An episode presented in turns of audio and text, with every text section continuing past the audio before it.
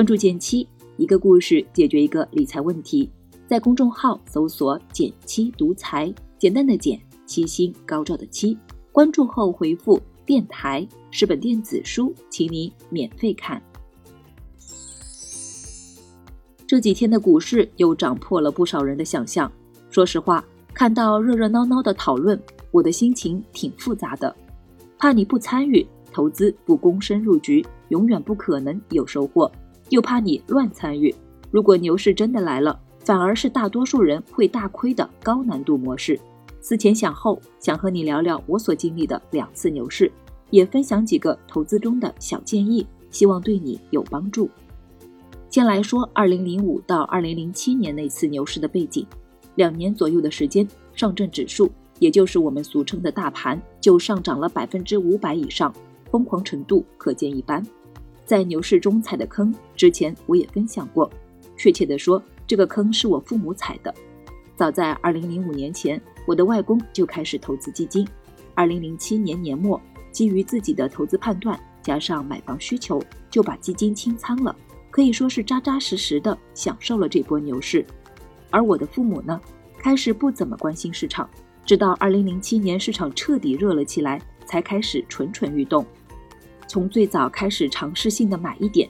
再到后面卖了一套房炒股，越买越多，越买越贵，成了名副其实的高位接盘侠。后来大跌时损失惨重，几乎本金拦腰斩。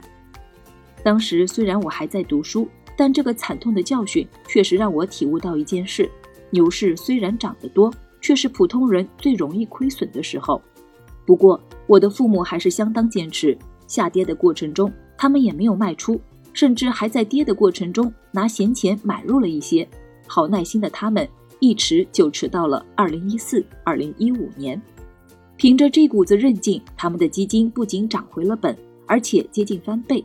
虽然年化收益率并不算很高，但见证了这么长时间的持有扭亏为盈，也是非常生动的一刻了。不过，最终能够落袋为安的过程也很有趣。那时的我刚好在工作之余定投了两年多。也买了一些股票，那一轮市场从冷到热，有大量股票开始涨破天际，后期比现在可夸张多了。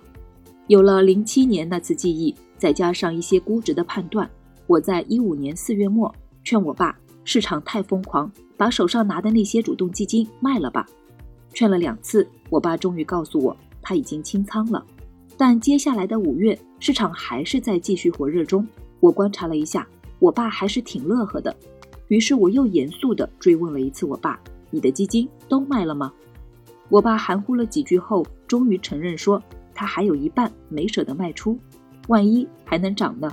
毕竟那时候市场喊的都是一万点，不是梦。”无奈摊手后，我再次力劝：“没有人能预测所谓顶峰，但现在市场的过度疯狂，高估是确定的，建议他卖掉。”终于，在我再次类比零七年市场情况后。我爸最终卖出了所有的主动基金，回头看这个决定还是比较明智的，算是保住了那一次牛市的胜利果实。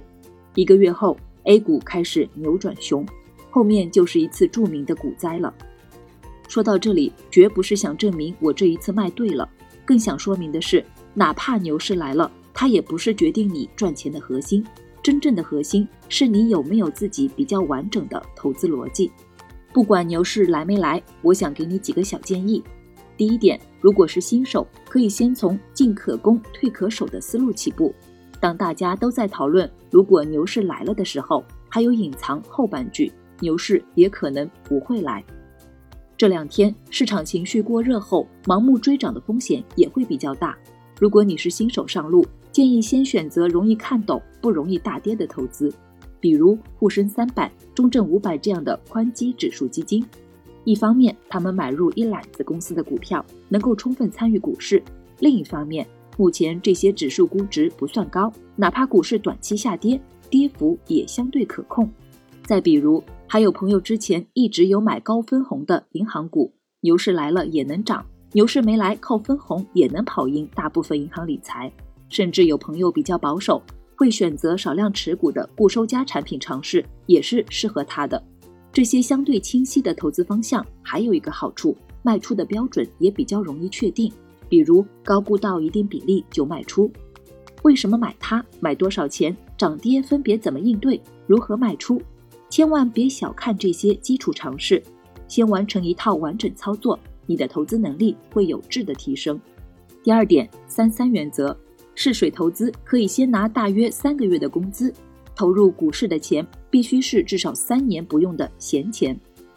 前面说了，大部分人在牛市亏钱的原因就是高位满仓。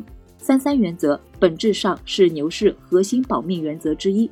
另一个角度，做好资金分配也有利于你坚定持有，真正赚到牛市的大钱。总之，用涨跌都舒服的姿势投资，永远是检验你买对了没有的好标准。第三，不要简单抄答案，哪怕它涨了。我曾经有朋友偶然因为别人推荐。试水买了几千块某个牛股，没过多久翻倍了。他一下子对股市产生了狂热，后来投入了几万块，凭自己的分析亏了百分之四十以上。直接抄答案的风险就在于靠运气赚的钱，最终都会靠实力亏完。第四，不要老是和身边人比短期收益率，这就像是考试期间切记和别人对答案，不仅容易乱了心态，而且。方法不同，还可能打乱你自己的投资纪律，得不偿失。最后多说一句，所有的牛市都是事后涨完后才能确定的。与其纠结牛熊，不如提前设定投资纪律，从容应对涨跌。你认同吗？如果觉得今天的内容对你有启发，欢迎点赞留言让我知道。好了，今天就到这里了。右上角订阅电台，我知道明天还会遇见你。微信搜索并关注“减七独裁，记得回复“电台”，你真的会变有钱哦。